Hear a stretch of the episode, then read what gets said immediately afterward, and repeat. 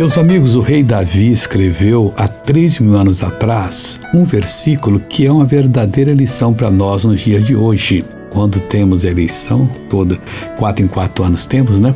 Nós devemos pensar bem em quem nós vamos votar. Não estou dizendo esse nem aquele. Veja o que ele escreveu.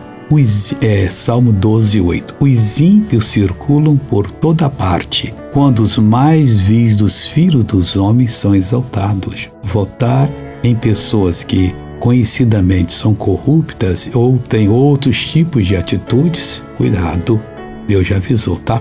Vamos orar agora, Pai. Eu te peço que nas próximas eleições o Senhor dirija todas as pessoas para escolher, ó Deus, não aquela pessoa que fala demais, mas aquela que o Senhor toca no coração para ser o representante do povo. Pai, não queremos que os mais vis sejam é, exaltados, porque aí os ímpios vão circular por todas as partes e nós vamos, ó Deus, vamos ter problemas sérios na vida.